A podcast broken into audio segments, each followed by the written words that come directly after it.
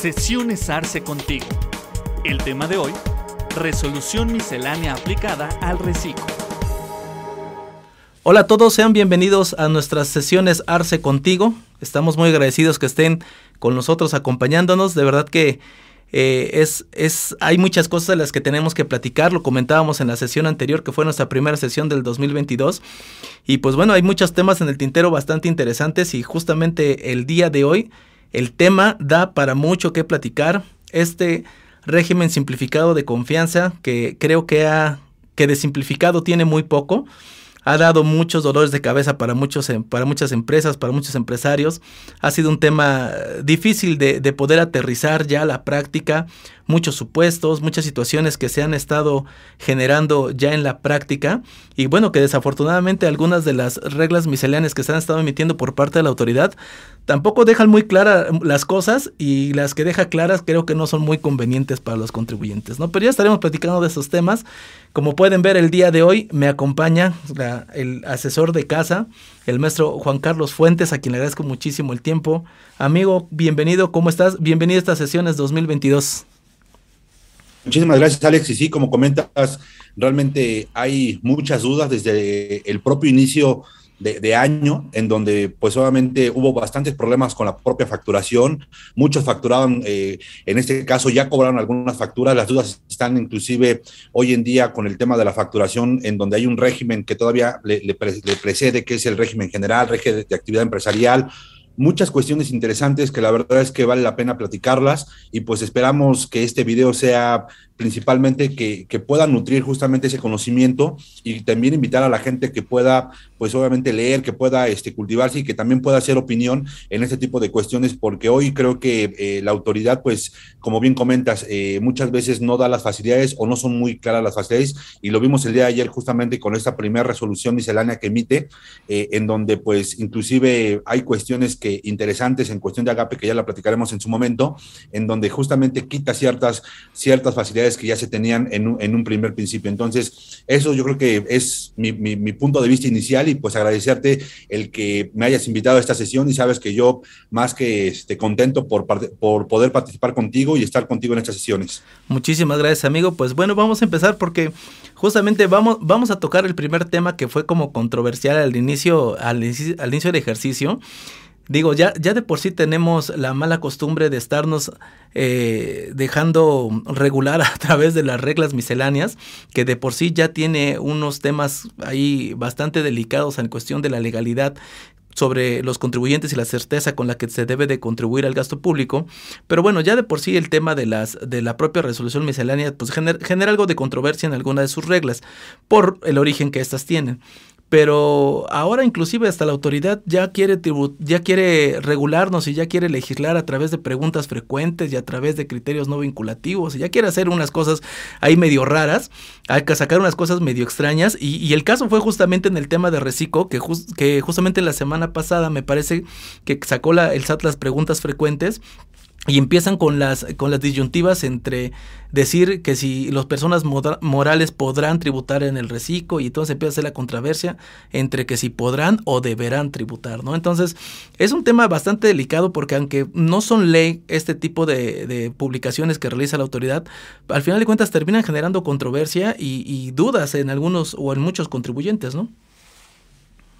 Efectivamente, sí, digo, como bien comentas, eh, hay bastantes dudas, inclusive en el tema de las sociedades civiles, en donde ya platicábamos inclusive sobre este tema. Yo no sé si quieras tocarlo tú, eh, ahora sí que tú das la línea sobre qué temas quieres platicar, pero al final como bien comentas, quiere regular ciertas cuestiones que no se, no se establecen en la propia ley y justamente lo quiere hacer por medio de preguntas eh, y respuestas que le llegan a hacer algunos contribuyentes, quiere regular por medio de resolución miscelánea y quiere regular por medio de criterios no vinculativos. Entonces, ojo con ese tipo de cuestiones, los cuales muy probablemente va a estar a la, orden del día a partir de este momento.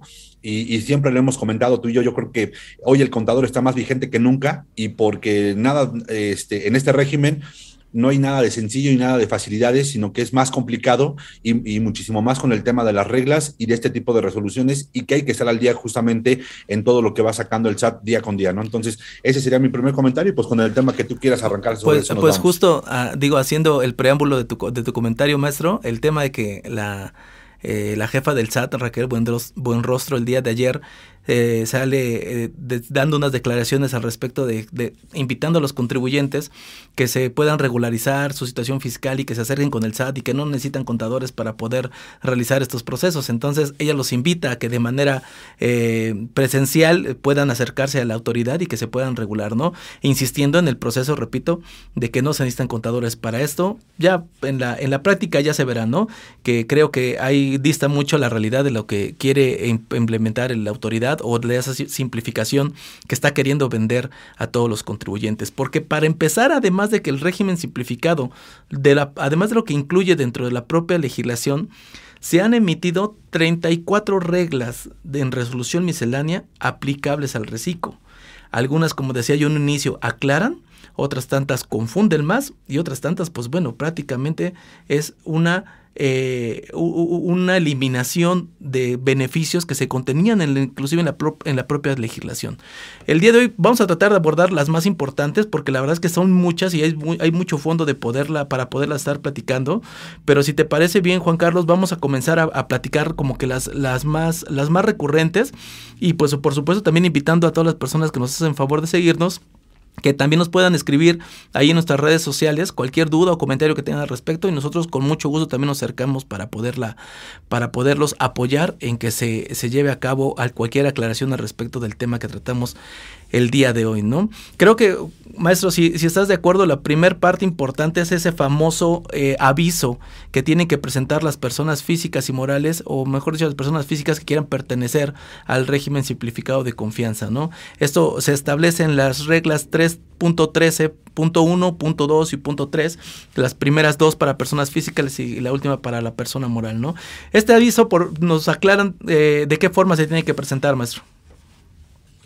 Pues mira, eh, justamente el, aviso, y bien como, bien comentas en estas reglas, lo que se establece es que de manera automática y por lo que el SAT tiene en sus controles de, este, información, de manera automática va a ser el, traslado justamente tanto de personas físicas como de personas morales, las cuales puedan entrar dentro de este régimen de confianza. Sin embargo, si tú no quieres pertenecer porque ya evaluaste, ya revisaste dentro de tu proceso, eh, tanto contable como fiscal, principalmente una optimización de impuestos, porque posiblemente estés en un régimen que te convenga más, pues evidentemente tú tendrás hasta el día 31 de, del día de, enero, perdón, del 2022 para poder justamente eh, enviar ese aviso y obviamente no entrar a este régimen de confianza o no o entrar propiamente, pero la mayoría se, dio de manera automática, se dio de manera automática y cambiaron a muchas personas físicas, a, a, un gran número de personas morales o a todas las personas morales.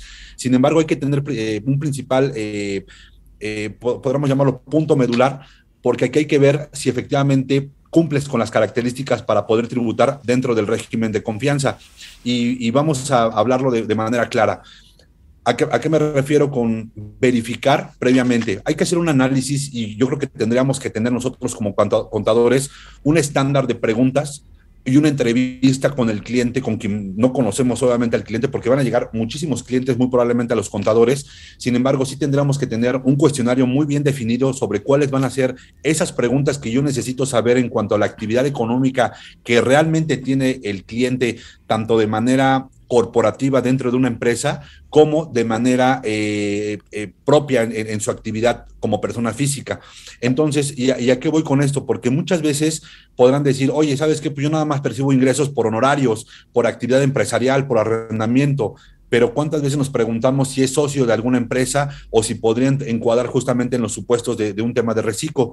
¿Por qué? Porque en, el entendido justamente de las reglas o de las excepciones que se realizan, si de manera automática la autoridad no se percata porque yo no di la notificación en su momento o porque dentro de sus controles no está especificado que, soy socio de una empresa y me pasa de manera automática, ahí hay que tener un principal cuidado y un, un punto esencial que yo creo que me gustaría tocar es qué va a pasar con todos aquellos que, se, que los pase el SAT de manera automática y al quinto, sexto, décimo o al año, se dé cuenta la autoridad de que no deberían de haber pertenecido a un tema de reciclo, ¿no? Entonces, yo creo que este tema ya lo hemos platicado tú y yo de manera este, personal.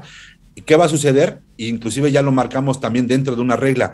Tendrías que, y, y, la propia ley lo establece, tendrías que regresar al régimen que te corresponde porque la autoridad de manera discrecional tendría la facultad de poderte poner la actividad o asignar la actividad que te corresponde y tendrías que meter las declaraciones complementarias con recargos y actualizaciones. ¿Por qué? Porque no perteneces al régimen de confianza como tal. Entonces, ese sería un primer comentario. No sé si quieras comentar eh, algún otro punto eh, importante respecto, este contador. Sí, sí, justamente, maestro, en ese tema viene un, una cuestión bastante interesante de ese análisis que estás comentando, porque no solamente es, el hecho de presentar el aviso, sino efectivamente poder ser consciente de las repercusiones que se tienen al presentarlo de manera incorrecta. Y un primer supuesto, antes de entrar a, la forma de que se presenta o que se presente de forma incorrecta, es esto justamente que tú nos dices, el hecho de que la autoridad sea quien de manera o este, unilateral te haga el cambio completamente al reciclo. Y por ejemplo, nosotros ya tuvimos un caso actualmente en el despacho en donde teníamos una persona física que se dedicaba al tema de fletes como persona física y cuando, yo le, y cuando nosotros le preguntamos, oye, este, vimos su, constancia de situación fiscal, no tenía dada de alta actividad de socio ni nada por el estilo, o sea, era solamente una persona física con actividad empresarial que podría entrar entre los límites de los 3 millones y medio para poder optar al reciclo. Y, y, pues bueno, para nosotros era muy transparente, ¿no? Esta persona pues va a ser este reciclo. Cuando tuvimos la entrevista que, que realizamos con él para revisar este tema, eh, le preguntábamos, oye, no eres socio de ninguna sociedad, no tienes ninguna participación social, ni control, ni administración de ninguna persona moral. Y él nos dice, no, pues sabes que no, no, no, no tengo absolutamente nada. Y por ahí la esposa que nos estaba escuchando levanta la mano y dice, oye, ¿sabes qué? ¿No te acuerdas de la empresa que hiciste con el compadre hace 10 años que estaba aquí? Ah, sí es cierto, sí es cierto, era yo, era sí cierto, estaba yo como socio esa. ¿La liquidaste o qué le hiciste, no? En realidad, pues no le hicieron nada, se quedó ahí viva la empresa completamente, ¿no? Y no tiene ninguna actividad. En ese tipo de casos, ¿qué pasaría si nosotros hacemos un cambio a reciclo y después, ya sea la autoridad o inclusive nosotros, porque así lo marca la regla, nos damos cuenta que no tendríamos que estar en reciclo? Como persona física, mi primer consecuencia es justamente lo que dices, actualizar todos los pagos provisionales hacia atrás y además presentarlo con actualizaciones y recargos más recargos maestro. Ese es el tema realmente complicado, ¿no? Ahí, ahí viene como, como la sanción para aquel que a lo mejor pasándose de vivo quisiera tributar en un régimen que no le corresponde. En el mismo mes que tú te des cuenta del ejercicio, tienes que hacer la retroactividad de tus pagos provisionales. ¿Estás de acuerdo? Y también para las personas morales hay, hay regla, ¿no? También para las personas morales hay una consecuencia. ¿Qué pasa si yo como persona moral te, eh, te, no podía yo estar en reciclo o eh, rebaso los límites de los 35 millones para tributar como reciclo y la ley lo que me señala es que tengo que el siguiente año tributar ya en el régimen que me corresponde, en el régimen general. Pero hay una gran diferencia en tributar en el régimen general y en el tema del reciclo. ¿Y cuál es este? El coeficiente de utilidad. Las personas morales del régimen general título 2 estarían tributando sus pagos provisionales a través del coeficiente de utilidad como todos lo conocemos. Y los reciclos no, no calculan coeficiente de utilidad. Los reciclos están calculando directamente sobre el flujo de efectivo. Dice la autoridad, si tú rebasas el límite de los 35 millones o no debiste haber estado en este régimen, ¿qué crees? Tienes que hacer la actualización de los pagos que hayas realizado como reciclo o si, lo si, si sales del reciclo por rebasar los límites, tendrás que pagar con el coeficiente de utilidad que te marca el artículo 68 del, perdón, 58 del reglamento de renta. Y esos, y esos coeficientes de utilidad están gigantescos, están enormes. Entonces, hay una consecuencia importante en el hecho de decidir si me quedo como reciclo o como régimen general. Claro, digo, y, yo creo que esos, digo, son de, de, de las consecuencias que, nosotros identificamos de primera instancia, ¿no? Entonces, sí sería importante que se haga un análisis, que se revise, y justamente este tipo de cuestiones es cuando yo comento es, hoy control interno lo debemos de tener todos, y es con el, justamente con el cuestionario que, que, que te comento, cómo vas a abordar al cliente para poder saber si es reciclo o no es reciclo y si le conviene o no le conviene en cuestión financiera, ¿no? Eh, con, con, ese comentario cierro y vean la importancia, pues justamente de hacer implementaciones de, control interno para poder saber e identificar ese tipo de actividades que puede tener el, el, contribuyente como tal o el cliente, ¿no? Perfecto, maestro. Otra de las reglas que también eh, se han estado también comentando mucho en redes sociales y en los foros fiscales y en los cursos que hemos estado dando es justamente una de las dudas, que se aclara una de las dudas que tenían muchos contribuyentes. Oye, yo soy persona física, actividad empresarial y vendo ropa y también tengo arrendamiento de, bienes. ¿Puedo por el arrendamiento de bienes ser reciclo y por la actividad de venta de ropa no ser reciclo? Eh, eso justamente se aclara a través de esta regla de la 3.13.4, en donde la autoridad dice, no, tiene que ser parejito, ¿no? Sí, efectivamente, digo, aquí ya, eh, digo, la, propia autoridad pues marca su propia eh, postura y justamente con este, con este tipo de, pues podríamos llamarle híbrido de, actividades que, se pueden conjugar, pues ya va marcando pues obviamente la postura que va teniendo la propia autoridad. Sin embargo, pues como comenta, digo, este, en, un estricto sentido sí se tendría que, entrar dentro del reciclo porque justamente es una actividad empresarial y lo podría conjugar con un tema de, este, de arrendamiento de, inmuebles como tal o arrendamiento como tal. Entonces, desde mi punto de vista, pues ahí este, ya, marca la propia postura la propia autoridad como tal. Es correcto, señala de manera muy clara ese tema y también en esa misma regla nos aclara el tema de las plataformas digitales, ¿no? Que, que no, en la ley no lo señala como tal. De hecho, nosotros en algunos cursos que ya habíamos dado, maestro, y en algunos de los videos que también tenemos ahí en la plataforma, ya habíamos comentado, ¿no? Que las plataformas digitales no podrían tributar en reciclo, derivado de que su régimen de plataformas digitales pues es obligatorio, ¿no? Entonces tienen una obligación y esta es una opción. Entonces, eh, justamente también se aclara ese tema para, para las plataformas digitales que no pueden ser sujetas de reciclo. Sí, y además de que, como bien ya lo platicábamos en algún momento, hay una forma de tributar muy específica para el tema de plataformas, la cual ya está más que definida, ¿no? Es correcto, es correcto. Otra de las reglas que justamente esa nos los platicaba, nos los, nos habían hecho la consulta ahí en, en uno de en el curso que dimos de reforma fiscal, que lo dimos ahí en el mes de diciembre, eh, ahí con las, con las personas que nos hicieron favor de, acompañarnos, una de las dudas que se presentaban, ¿no? Oye, espérame, yo, yo a lo mejor me paso a reciclo, ¿no? Y como persona física tengo un límite de 3.5 millones pero son por las actividades empresariales. ¿Qué pasa si recibo una donación, si recibo una herencia, si recibo un premio? También ese tema se empieza a aclarar, se aclara justamente con estas reglas, ¿no? Porque en ese momento no había reglas y lo que estábamos haciendo era este, irnos a la, a la parte más lógica, ¿no? Que no tendrían que jugar para ese tema, pero ahora la autoridad también ya se pronunció al respecto. Sí, efectivamente, ya, ya, lo, ya lo marca la propia regla, miscelánea, que el tema de los premios, las donaciones, inclusive los legados o las, eh, o las propias herencias, no se van a considerar para, cuestiones de reciclo. Sin embargo, sí es importante que se consideren como datos informativos dentro de la propia declaración anual.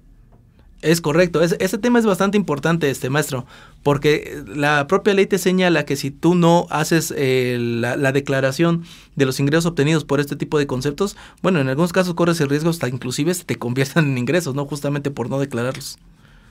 De, hecho, es una de las consideraciones que, si no mal recuerdo, viene en, el propio artículo 89, que es el tema de la discrepancia fiscal, en donde justamente tú tienes ese momento de la declaración anual para poder presentar estos datos informativos que son muy sencillos, pero que desde mi punto de vista son sensibles a la hora de presentar una declaración anual y que hay que tenerlos más que presentes justamente para que no se, no se conviertan en un ingreso acumulable y una determinación de impuestos o en, en, en ciertas cuestiones la autoridad pueda presumir que es un ingreso omitido como tal, ¿no? Entonces, punto importante, que se consideren dentro de la propia declaración, porque muchas veces el contador, pues, pide lo esencial, ¿no? ¿Sabes qué? Pues, eh, el, acumulado posiblemente de los ingresos de nómina, de las actividades económicas, pero algo que se nos llega o que llega a suceder, que se nos llega a, pasar como contadores, es preguntarle, oye, ¿recibiste donaciones? Oye, ¿recibiste préstamos? Aunque sean bancarios, ¿no? Donde los podamos documentar y efectivamente esté la materialidad propiamente de toda esta información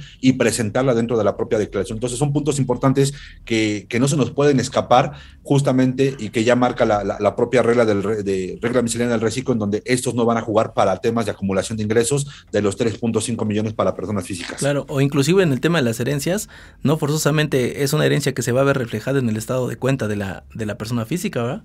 Podemos tener herencias eh, a través de traslado de bienes, muebles o inmuebles. Así es. Y eso efectivamente también se tendría que estar considerando y declarando en la declaración anual de la persona física, ¿no? Efectivamente, así es. Fíjate, vamos a entrar a uno de los temas que, que, creo que más ha llamado la atención para todos, que es justamente el tema de que recordemos que para efectos del régimen simplificado de confianza de las personas físicas, estos van a pagar una tasa directa sobre los ingresos, es decir, no permite deducciones, ¿no? Ni, deducciones eh, generales aplicadas a la actividad, ni tampoco deducciones personales de esas que se podían aplicar en la declaración anual por disposición de la norma. Y, justamente en este tema, una de las preguntas también más comunes y que se aclara a través de la regla 3.13.9 es el hecho de que, oye, yo soy un asalariado y a lo mejor puedo tener o puedo optar por eh, tributar a través del reciclo porque tengo una tienda de ropa, porque tengo una refaccionaria, porque tengo una tiendita, por lo que tú gustes y mandes, tengo una actividad empresarial que puede entrar al reciclo. Recordemos que reciclo convive perfectamente bien con salarios y con intereses, ¿no? Entonces, Oye, pero entonces, si no puedo aplicar deducciones para, para mi actividad de reciclo, ¿cómo le hago para las deducciones que he estado aplicando año con año en mi tema de salarios? ¿no? ¿Cómo, cómo va a proceder ese proceso, maestro? Bueno, eh, en ese caso ya lo establece el, propio 113J, eh, eh, si no mal recuerdo, que habla sobre la declaración anual. Digo, nada más ahí, confirmo si es el, es el artículo en donde establece que está obligado el reciclo propiamente persona física de presentar la declaración anual de manera eh, alterna que la, propia declaración de sueldos y salarios. ¿Qué a, qué me refiero con eso? A que tendremos que presentar dos declaraciones en, este sentido, tanto una declaración de sueldos y salarios aplicando las deducciones personales del 151 de la ley del impuesto sobre la renta, en donde estaríamos hablando de las deducciones, por ejemplo, de gastos eh, en, cuestiones médicas, en cuestiones dentales, en, lentes, que obviamente están, están topadas, donativos o inclusive este, gastos médicos que lleguemos a tener, eh, estarían topadas y esas las tendríamos que aplicar propiamente en la declaración anual que se, que se aplica en el mes de diciembre, pero sobre salarios. Y de manera alterna tendríamos que estar aplicando una declaración anual sobre únicamente los reciclos, que inclusive también te establece cuáles son las, las ponderaciones o el acumulado a las tablas que se estarían aplicando para esta declaración anual en cuestiones de reciclo, en donde no se van a aplicar ninguna deducción, eh, obviamente, este, ninguna deducción, sino va a ser únicamente sobre los ingresos cobrados propiamente. Es correcto, entonces estaríamos atendiendo a que la autoridad especifica de manera clara en este caso que cuando tenga yo ingresos por salarios, sí le puedo aplicar mis deducciones personales que me correspondieran de acuerdo al, capítulo primero del título cuarto. Entonces ahí sí me voy derechito, ¿no? Ahí sí no pasa absolutamente nada. Eh, inclusive también llama mucho la atención y nada más como, como aclaración al respecto, es que la autoridad ha estado ya emitiendo a través de los anexos de la, de la resolución miscelánea todos los formatos que se tienen que estar utilizando justamente para este tema de reciclo. Recordemos que hay un, hay un formato específico para declarar retención de reciclo, hay uno específico para IVA, hay uno específico para impuesto sobre la renta y hay uno específico para declaración anual. Todo esto también viene en resolución miscelánea, pero se han estado emitiendo ya los documentos, los formularios, los con las con las características que la autoridad está requiriendo a efecto de que se cumpla con las disposiciones que la propia ley señala y que eso no afecta o no cambia en absolutamente nada lo que corresponde, por ejemplo, al tema de salarios, ¿no? Que ahí sí ya vas a poder aplicar tus deducciones de manera directa y con las limitantes que la propia ley también nos está poniendo, ¿no?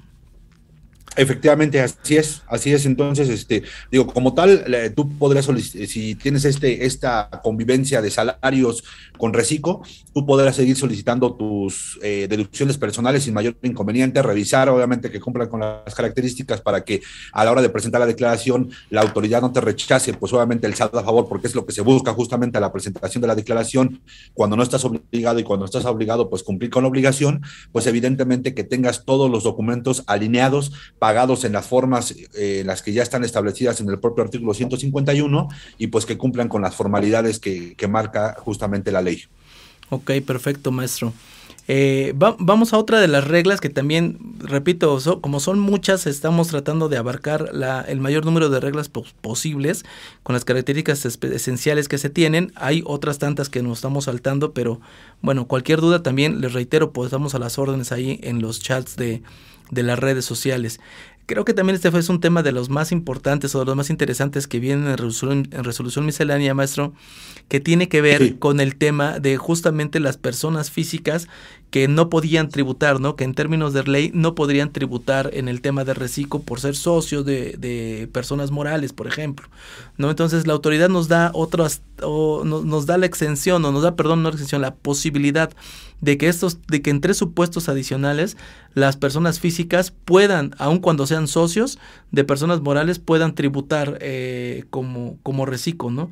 Que era una de las limitantes que se tenía actualmente. Por ejemplo, una de las que tenían más importantes era cuando eres socio o accionista o, participas en una sociedad del título 3, que recordemos son no contribuyentes, eh, mientras estas sociedades no te distribuyan un remanente, tú puedes optar de todos modos por ser reciclo. Recordemos que la regla general te dice que tiene que ser, que si eres socio de alguna sociedad, administras o diriges alguna sociedad, no puedes ser reciclo. Y en este caso, pues bueno, está dando algunas excepciones a la regla para que estas personas sí sean susceptibles de tributación en el reciclo.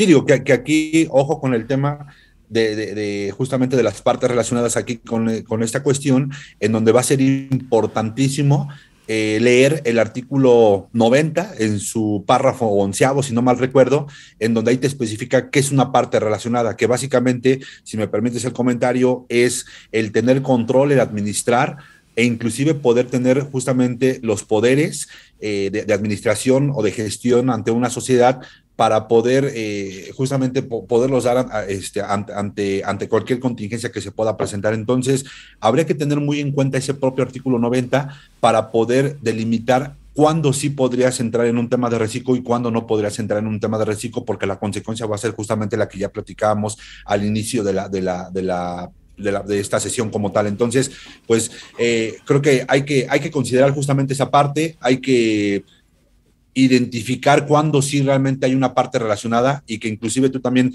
tienes ahí algunos ejemplos o algunos comentarios al respecto cuando hay familiares, ¿no? Cuando hay familiares, pero que estos no tengan operación, justamente, ¿no? Entonces digo, no sé si quieras comentar esa parte que, que, lo tienes más, más presente como tal. Sí, justamente que creo que es uno de los temas o una de las modificaciones más importantes que vienen en miscelánea que es, que por regla general se estipulaba que, bueno, las personas que tuvieran partes relacionadas con otras eh, empresas, pues no podían tampoco tributar en el tema del reciclo. Y justamente nos hacía referencia a, a, a las partes relacionadas como se contemplan en el artículo 90 justamente de la ley impuesto sobre la renta. Y en el último, en el último párrafo del artículo 90 nos señalaba o nos hacía referencia a las partes relacionadas que se consideran como tales para la ley aduanera. Si nosotros revisamos la ley aduanera en el artículo 68, me está señalando en su última fracción que se consideran partes relacionadas las, las relaciones familiares eh, directas, ¿no? Consanguíneas. Entonces, esa era una limitante bastante importante, ¿no? Porque imagínate, si yo quisiera tributar como reciclo, pero tengo a mi hermano, o a mi esposa, o a mi papá, o a mi mamá que tienen una empresa y que son socios de una persona moral, pues al ser partes relacionadas, pues ya definitivamente yo, yo no podría tributar en el reciclo. Y esta regla justamente lo que hace es venir a aclarar ese proceso, ¿no? Que, siempre y cuando entre estas, entre estas partes relacionadas o estas partes vinculadas de manera familiar no existan operaciones o transacciones entre ellas, las personas que, aun cuando tengan esta vinculación familiar, van a poder tributar en, en reciclo, ¿no? Entonces, las excepciones que me da a la regla para las personas físicas es que los socios, accionistas o participantes de cajas de ahorro, el primer supuesto, de cajas de trabajadores en términos de la Ley Federal de Trabajo, estos pueden tributar en reciclo, aunque sean socios o accionistas. También los integrantes de sociedades cooperativas de ahorro y préstamo, también pueden estar en ese tema, aun cuando reciban intereses. Y, por último, las, los que sean socios de sociedades de cooperativas de producción, integradas únicamente por personas físicas y dedicadas al sector agape, ¿no?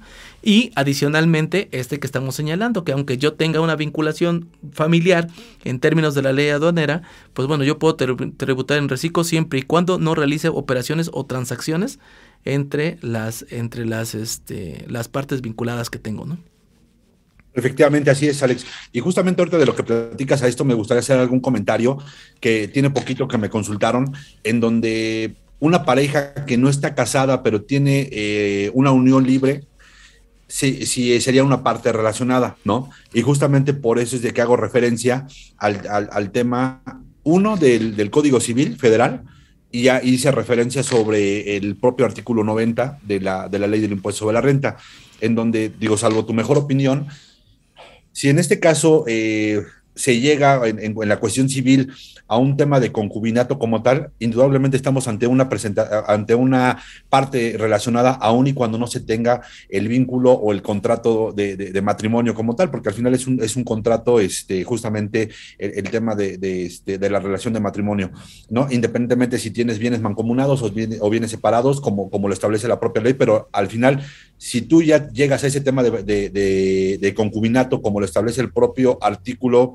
184 del, del Código Civil, pues justamente ahí desde mi punto de vista sí habría una parte relacionada y más si estás haciendo operaciones con, con ellos. ¿Por qué? Porque al final hay manera en materia civil cómo determinar este concubinato, cómo poderlo generar esta relación de, vínculo en donde ya tiene, eh, donde ya la propia ley establece que es una, una relación de concubinato y más si obviamente tiene relaciones comerciales con esta persona. Entonces, mi punto de vista es si se cumple con lo que establece este, este propio artículo 184 del Código Civil, indudablemente estamos ante una parte relacionada y más si cuentas con operaciones como tal. Entonces, ese sería mi punto de vista. No sé qué opinas tú al respecto. Totalmente de acuerdo, totalmente. Eh, la realidad es que just, justamente esta vinculación familiar que señalaba eh, la ley para estas personas físicas, eh, se, se, como estaba redactada o como está redactada hasta el día de hoy, precisamente daba lugar a que esas personas, pues bueno, no pudieran realizar actividades a través del reciclo. Esta regla lo único que viene a aclarar es justamente lo que señalábamos, ¿no? El hecho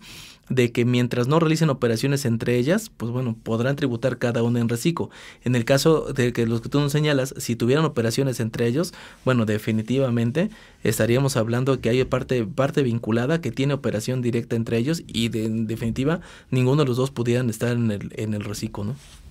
Que, que ojo, si me permites, Adelante. no hablamos nada más de operación, nada más en facturación, en compra, en venta, en arrendamiento sino hablamos aparte en préstamos, donativos, uh -huh. este, todo el como tipo datos, de operación que, como datos, usufructos. Para que, como, como se pueda presentar la operación como tal, es importante que sí lo consideren como partes relacionadas y partes operativas del negocio.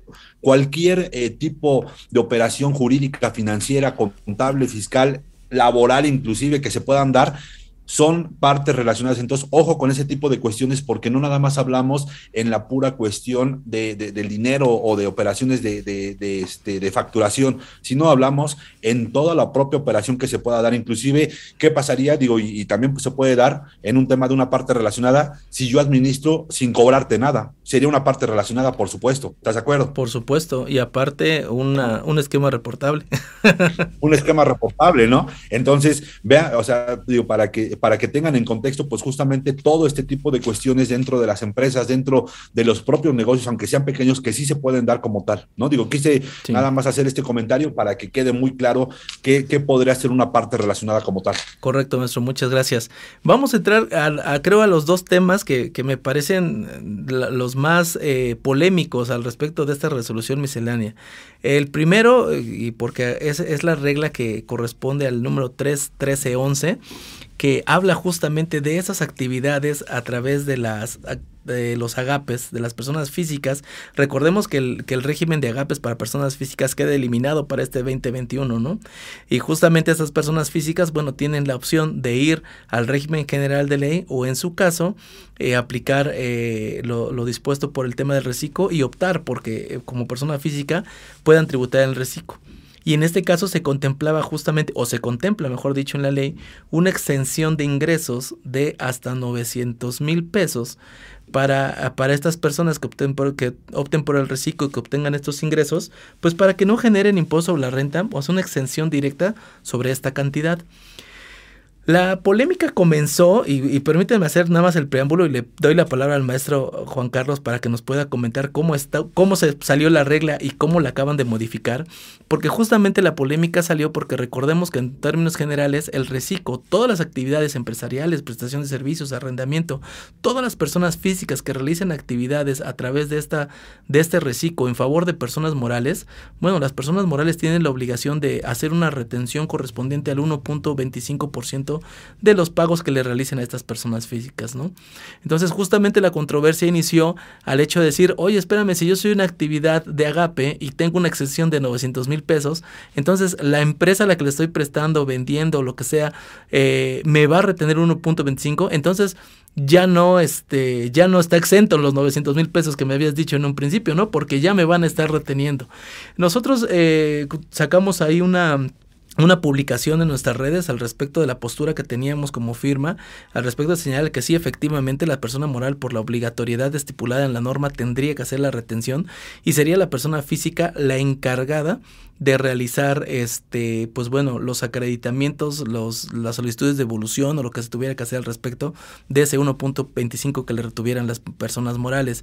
Pero ahora sale la autoridad y bueno con una varita mágica desaparece una de las palabras que venían justamente en esta regla 3.13.11 y maestro creo que nos da pero un un balde de agua fría encima Sí, claro, y, justamente a eso es a lo que nos referimos, que ya en su momento platicaremos en, algún, en algún foro sobre la legalidad justamente del tema de la, resolución, de la resolución miscelánea, ¿no?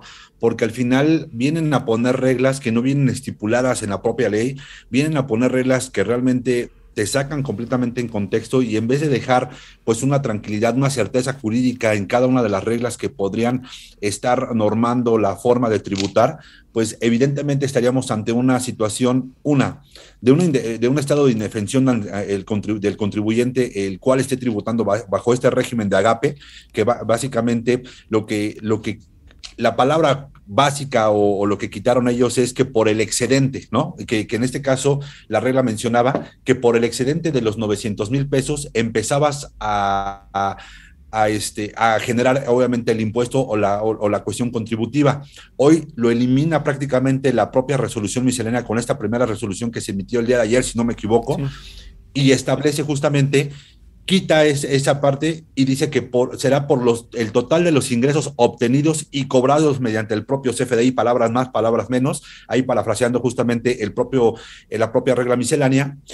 ¿Y qué, es lo que, lo, que se, lo que se pretende? Pues solamente que sobre los 900 mil pesos, si tú excedes sobre los 900 mil un pesos, de manera automática empiezas a generar impuesto sobre, los, sobre el, el, la totalidad de los ingresos. ¿A qué me refiero? Que tú tendrías que tributar sobre, el 901 y aplicar justamente el, el, impuesto como tal. Y en el tema de las retenciones, que también es un tema interesante, pues evidentemente lo deja entrever en que desde el propio inicio no habría, no habría una, una, propia extensión, sino que aplicaría desde el propio inicio como tal. Ahí aplicaría el no me ayudes, compadre.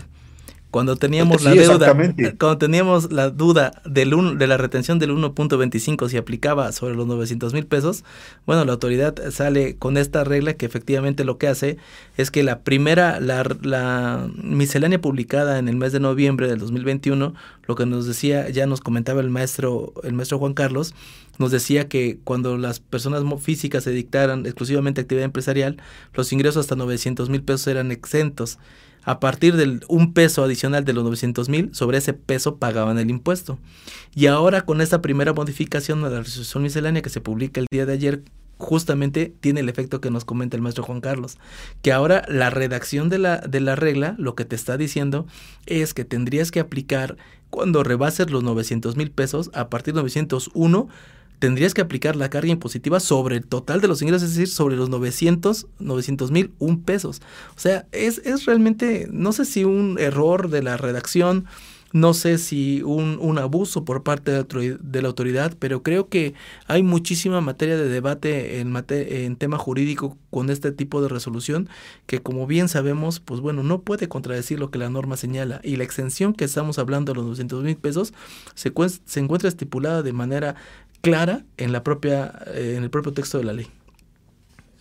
Efectivamente, digo, entonces, digo, nada más ahí para dejar muy claro esta parte, desde nuestro punto de vista, tal y como viene redactado ahorita, es de que sobre, los, sobre la totalidad de los ingresos obtenidos en cuanto tú rebases justamente la exención, empieza a tributar, porque hay muchos eh, foros en donde dicen, no, ¿sabes qué? No, está la parte exenta de los 900 y a partir de, los 900, si tú, si tú facturas un peso, sobre ese peso empiezas a, generar obviamente eh, la determinación del impuesto y no viene así en la norma. Entonces, ojo, porque eso puede generar controversia, puede generar confusión. Desde, desde mi punto de vista, si me lo permites, y no sé cuál sea tu postura, es que a partir de que yo rebase 900 un pesos, empiezo a tributar sobre los 901. Si yo no rebaso y llego a los 900, estoy exento y no tengo ningún mayor inconveniente, ¿no? Salvo el tema nada más de las puras retenciones, como bien comentábamos. Claro, y las retenciones tendrían que solicitarse en devolución o acreditarse, ¿no? De alguna forma tendrían que recuperarse, porque entonces también estaríamos cayendo en grabar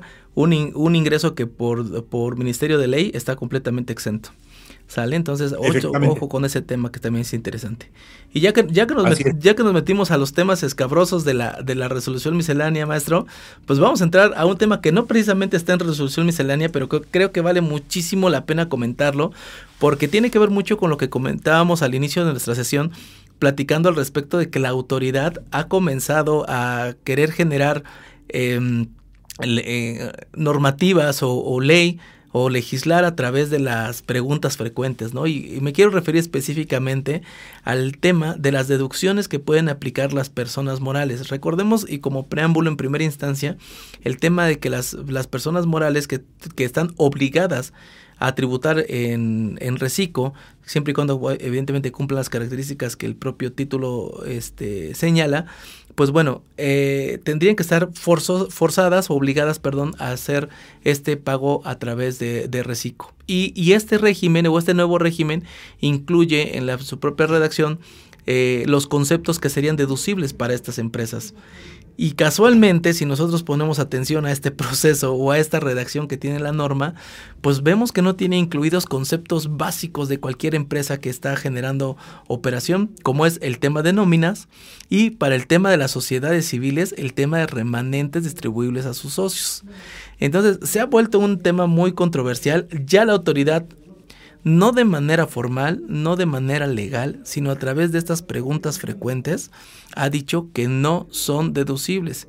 Sin embargo, creo que los que hemos tenido oportunidad de analizar y de estar en distintos foros con especialistas en las, en las áreas, creo que, que no coincidimos con esa postura que ha hecho la autoridad pues inclusive el propio Instituto ya de Contadores Públicos se ha pronunciado que efectivamente no entraría como una deducción eh, este, una, deducción autorizada. Digo, si, me permites el comentario y obviamente con el ánimo de poder este, contribuir a, desde mi propio análisis y desde mi propio punto de vista como tal, eh, ya platicado, mira, en, el tema de nómina, viene, como bien comentas, no establece la propia norma si hay inclusive una parte exenta, una parte grabada, o todo es deducible, ¿no? Entonces, digo, al, final en cuestiones de personas morales, Ahí hay, hay, un criterio que no establecido ni siquiera por reglas de carácter general, como es la resolución miscelánea, la propia autoridad. Sin embargo, se debería entender que es al 100% la propia deducción. Pero ahí sí yo, yo, yo,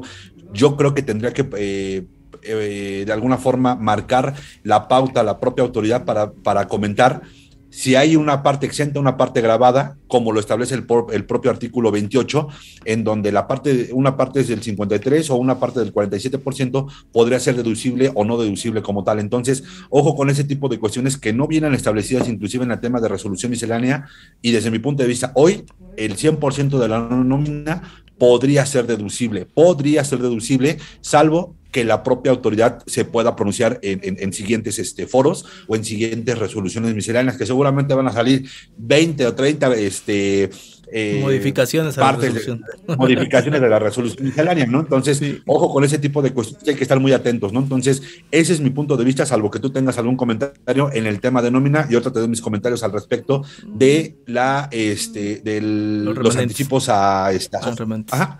Ok, mira, completamente de acuerdo. Sobre todo, mira, creo que, creo que la principal duda o la principal controversia que se genera es que de manera textual no se especifica eh, eh, en el para que para las personas morales que, que estén en, tributadas en el reciclo, no se especifica que, que son deducibles los gastos realizados por pago de nómina, ¿no? Por las aseguraciones o de, tener trabajadores. Eso no se establece como tal en la norma, o sea, no, no lo encuentras en ninguna, en una de las fracciones. Entonces, pues obviamente esto te genera en automático que de en primera instancia digas, oye, espérame, entonces esa parte no es deducible. Aquí lo que nos estás comentando entonces tú es que sí sería deducible y no solamente sería deducible, este, no solamente es deducible, sino que es deducible al 100%, ¿no? Porque recordemos que, por ejemplo, todas las nóminas actualmente tienen una parte no deducible. Eh, por las prestaciones que se entregan exentas, que se consideran no, que no son ingresos para el trabajador, esas partes solamente se pueden deducir en un 53, en un 53 o un 47%, ¿no? Dependiendo algunas características. Eso se establece en el 28, fracción 30, si no mal recuerdo, de la, del impuesto sobre la renta, cuál es la proporción de deducción que van a tener. Entonces, en primer lugar, para reciclo, personas morales no lo establece, pero por, por, por disposición inclusive de, de, la propio, de la Suprema Corte, en donde se ha señalado que las, que las deducciones que comprueben su estricta, su estricta indispensabilidad deben ser considerarse como deducibles. Entonces ahí entraría esa deducibilidad, pero además entraría esa deducibilidad sin la limitante que está señalando el 28, porque estás hablando de otro régimen completamente diferente al que se establece en el título 2. O sea, es otro régimen. Entonces coincido plenamente en que no solamente es deducible, sino que es deducible al 100%, aun cuando existan prestaciones que se consideren ingresos este, no, no, no, no, no grabados para los trabajadores. Efectivamente, digo, entonces, digo, para cerrar justamente pues este tema de, la nómina, sí sería importante considerar pues que de momento, desde, el punto de vista, como bien comentas, de, ambos, pues sería deducible al 100%, salvo que se pronuncie la autoridad por eh, en algún otro este eh, que hay alguna excepción, ¿no? A la, regla como tal, ¿no? Y, como bien comentas, bajo este precepto de la Suprema Corte de Justicia, en donde justamente explica que todo gasto que sea estrictamente indispensable, aun y cuando no venga contemplado en la propia ley, sería deducible propiamente, ¿no? Y de ahí, pues justamente nos saltamos al tema, pues que, bien comentas, de, los socios como tal, ¿no? De los anticipos. Mira, eh, al respecto, yo tengo mi punto de vista, como te comento, eh, digo, muy personal, y, lo cual, pues, este, evidentemente, creo que en, el en, el tema particularmente de los, de los reciclos, no hubo una modificación, salvo que sí especifica cuáles son las deducciones autorizadas para, para, para ellos. Sin embargo, como bien comentábamos en, en, algún momento en algún foro, ¿para qué está hecha o para qué está constituida una sociedad civil? Para poder hacer prestaciones de servicio y para poder distribuir justamente el, propio remanente. Entonces, desde mi punto de vista, cumple la característica que, bien comentas tú, ¿no? Sobre el tema de la estricta indispensabilidad de, de poder hacer deducibles justamente esos remanentes que, son necesarios para, para, la propia actividad del propio negocio como tal. Entonces, ese, ese sería como tal mi comentario y obviamente pues me robo algunas de, de, los conceptos que tú tienes porque al final te doy completamente la razón en ese sentido y que no hubo una, un cambio, una, una modificación en las propias deducciones autorizadas de, las, de, la, sociedad civil cuando eran pues ya eh, deducciones que se venían trayendo, se venían arrastrando ya de mucho tiempo como tal. Entonces, ojo con ese tipo de cuestiones que son importantes. Correcto. Sí, tota-, totalmente de acuerdo. Ese tema creo que es un tema que, que tenemos que esperar que la autoridad se pronuncie. Definitivamente espero que de verdad la autoridad haga, eh, haga un examen de conciencia de lo que va a emitir como criterio y que por favor no, no emita esos, esos criterios que ha estado emitiendo a través de, de este, preguntas frecuentes o a través de los criterios no vinculativos o ese tipo de cosas que ha estado emitiendo, que inclusive, digo, con todo el respeto que me merece la Prodecon, pero también de repente saca criterios que uno dice, oye, por favor, hay que analizar a fondo este tipo de cuestiones porque puede, podemos estar no, no, solamente, no solamente contradiciendo la norma, sino que además agrediendo principios de equidad, de proporcionalidad y, y, de reserva y una característica de reserva de ley que tienen las contribuciones. Todo eso se estaría transgrediendo si es que la autoridad decidiera en algún momento decir, ah, sabes qué, esta nómina, como no dice en la ley, pues no es deducible. Estos anticipos a remanentes, como no dice en la ley, no es deducible. Ya tenemos criterios de la Suprema Corte que tienen que atender también las autoridades autoridades están obligadas a, también poner atención a este tipo de cuestiones porque justamente existe el criterio al respecto de que comprobar la estricta indispensabilidad es suficiente para considerar la deducción y además, pues bueno, sabemos que la ley no tiene que ser diccionario tampoco, ¿no? También hay un criterio al respecto.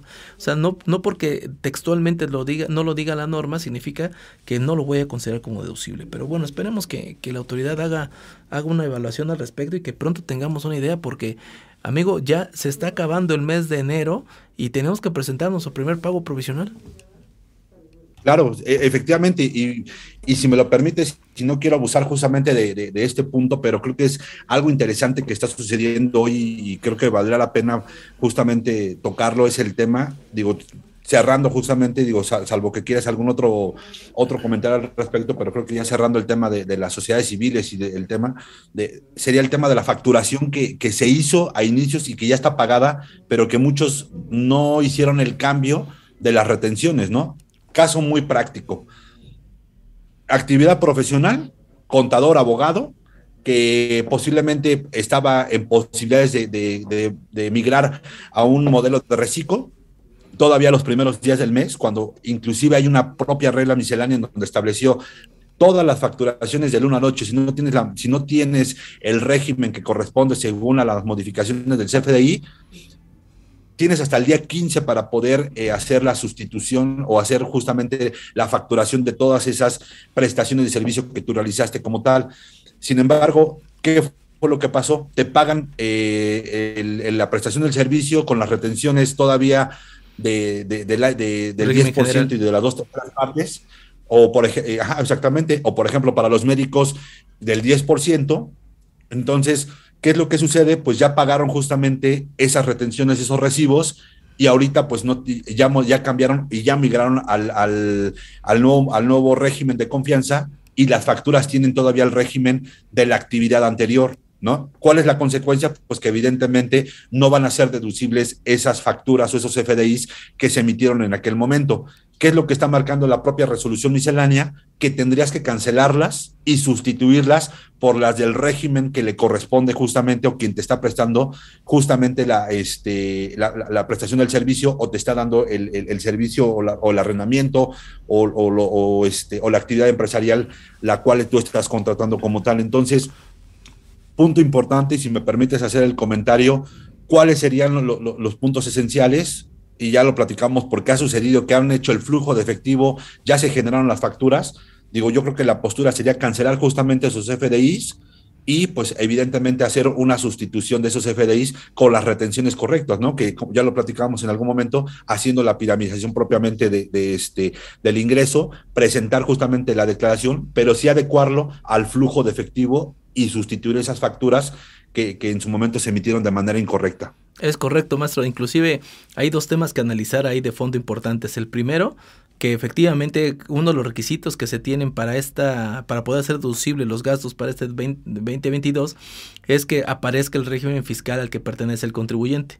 Entonces, si estás emitiendo como régimen eh, general de ley, eh, actividad empresarial o profesional y, de, y te quieres pasar al reciclo, pues bueno, o te pasa el reciclo, esas, esas facturas que le estás dando a, la, a tu cliente, pues bueno, de entrada no son deducibles.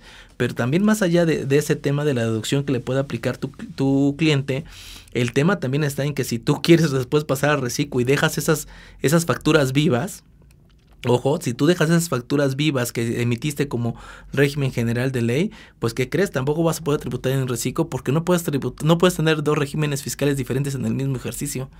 Entonces, de entrada, desde un inicio, este, eh, debemos de estar ya tomando nuestra decisión sobre qué régimen nos vamos a ir para que no estemos después batallando con este tipo de cuestiones.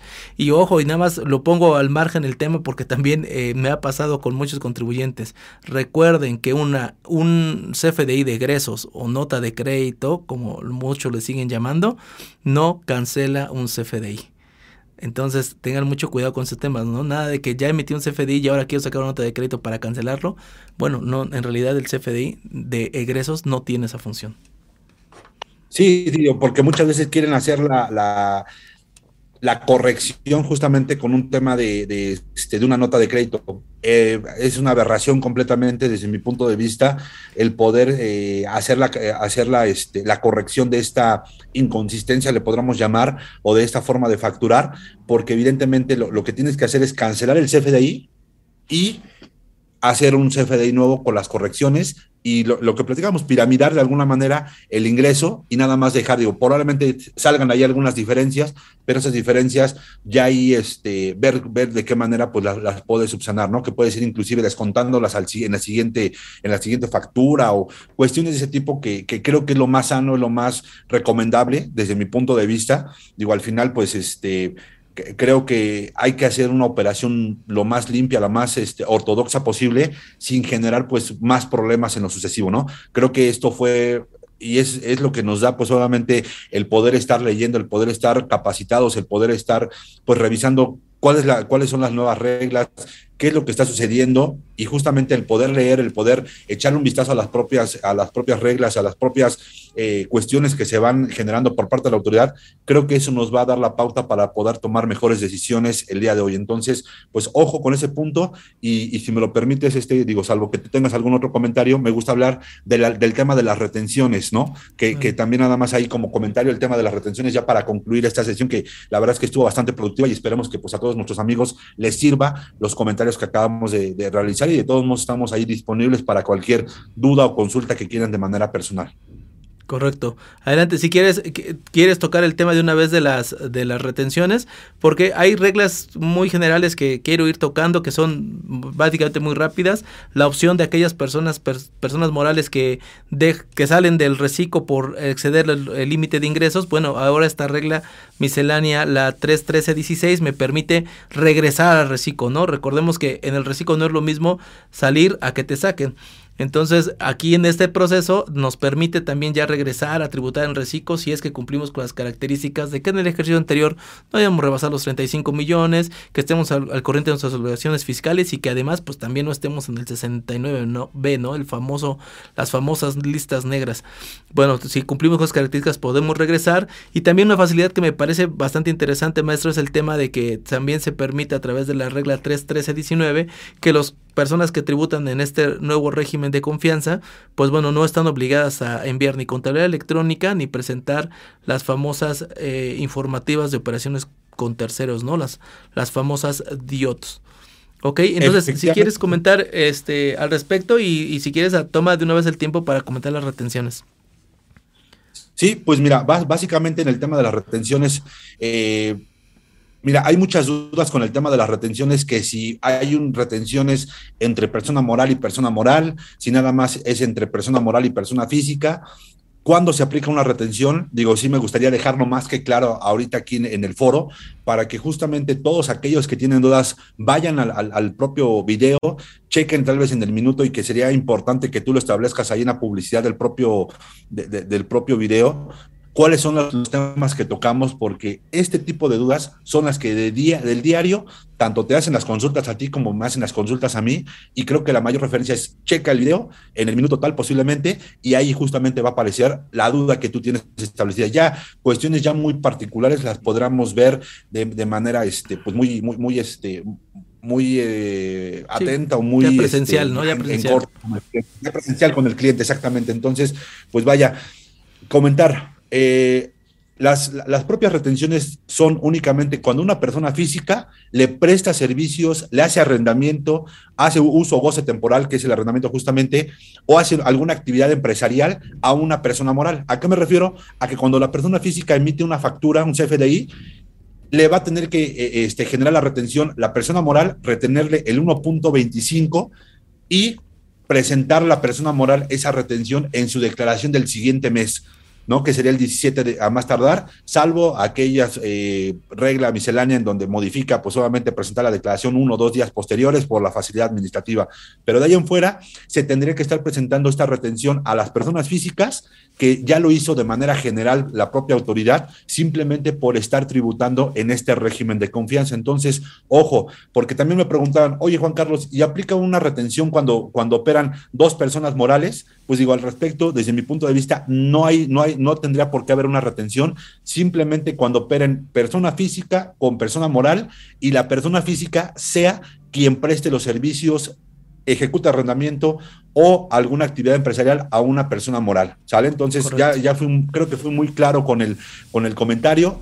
Ahora me preguntan, oye, ¿y si la persona física, eh, perdón, la persona moral le va a generar un CFDI a la persona moral, perdón, si la persona moral le va a generar un CFDI a la persona física, le hace retención, ahí no aplica ninguna retención porque la persona física no tendría por qué retenerle a la persona moral. Entonces, ojo nada más en este tipo de cuestiones. No sé si quieras agregar algo más, mi estimado Alex, al respecto. Y ya nada más me gustaría tocar el tema de la copropiedad para cerrar, que no nos quita más que un par de minutos. Correcto, completamente de acuerdo contigo. Eh, más claro no, no se pudo haber expresado. Adelante con el tema de la copropiedad, que creo que para cerrar el tema lo vamos a cerrar este bastante controversial, porque me parece que también esta regla que, que emite la autoridad al respecto de las actividades que se realizan en copropiedad, eh, refiriéndonos a la regla 31324, que ahí nos está señalando eh, justamente la autoridad que estas personas que, que hacen actividades a través de, de, la copropiedad, bueno, pues también no podrán tributar o para determinar el límite de sus de los 3.5 millones, pues bueno, se van a considerar el total de los ingresos de todos los copropietarios. Efectivamente, justamente es un, un tema importante que en, el, eh, en la situación de copropiedad, pues se esperaba que de manera individualizada acumulara cada una de las personas físicas. Y ya por medio de, de regla miscelánea establece la propia autoridad que dice, no, en el acumulado de la copropiedad no deben de rebasar 3.5 millones de pesos. Entonces, es un tema controversial porque al final pues imagínate cuando eres dueño de una, de, una bodega grande o, tienes varias bodegas y están en copropiedad por algún legado, alguna herencia, por alguna cuestión de este tipo, y pues evidentemente rebasas, ya no vas a poder tributar por medio de régimen de confianza. Se me hacía un poco más práctico e inclusive ventaja para el, eh, el propio contribuyente el poder hacerlo de manera individualizada y porque son personas independientes en donde cada quien hace con su ingreso lo que quiere. Entonces, creo que desde mi punto de vista vuelve la autoridad a generar pues ahí controversia con esta regla, sin embargo pues ya eh, se esperan inclusive, eh, digo ahí, ahí platicamos también del tema de amparo en carta aporte que ya es algo pues, independiente, pero no dudo que muchos contribuyentes van a iniciar con, con, situaciones jurídicas, con amparos, con este, medios de defensa, los cuales pues evidentemente están transgrediendo eh, y no se está tributando, de la, no se está dando las mismas facilidades y los mismos beneficios que, se, que, que este régimen de confianza pues como tal, supuestamente, pues este, daba desde un inicio, ¿no? Entonces, ojo con ese tipo de cuestiones porque sí es importante que, este, que, se considere como tal para el tema de la copropiedad. Claro, y justamente la autoridad lo que hace es dejar las dos limitantes, que en su conjunto no sean los 3.5 millones y que además en la individual, las actividades en copropiedad y las, y las demás actividades empresarial, empresariales que tengan las personas físicas pertenecientes a la copropiedad, tampoco puede rebasar los 3.5 millones. Entonces, Creo que se evidencia en esta regla también la, el criterio diferente que aplica la autoridad en situaciones que podrían ser muy similares, ¿no? Porque justamente en la, platicábamos un momento de la, de la regla al respecto de las partes vinculadas a través de la relación familiar y estas que están en copropiedad, que bueno, aquí sí no les hizo eh, mucha justicia al respecto y pues bueno, ahora pues todos los ingresos que obtenga la copropiedad se van a considerar como limitantes del 3.5 millones para ver si se puede, si puede tributar en este régimen. Pues, maestro, la verdad es que hay temas súper interesantes. Creo que abordamos los temas como más importantes. A lo mejor nos fuimos un poquito rápido, pero el interés era de verdad poder compartir con ustedes como las preguntas que más nos han estado realizando. Eh, de todos modos, hay muchas otras cosas de cuales platicar y que es importante que las que por favor cualquier tema nos puedan ir compartiendo a efectos de que pudiéramos tener eh, esta comunicación y poderlos ayudar. Realmente que el interés es genuino al respecto de poder colaborar y poder eh, apoyar a todos los empresarios a que hagan las cosas de la mejor manera posible.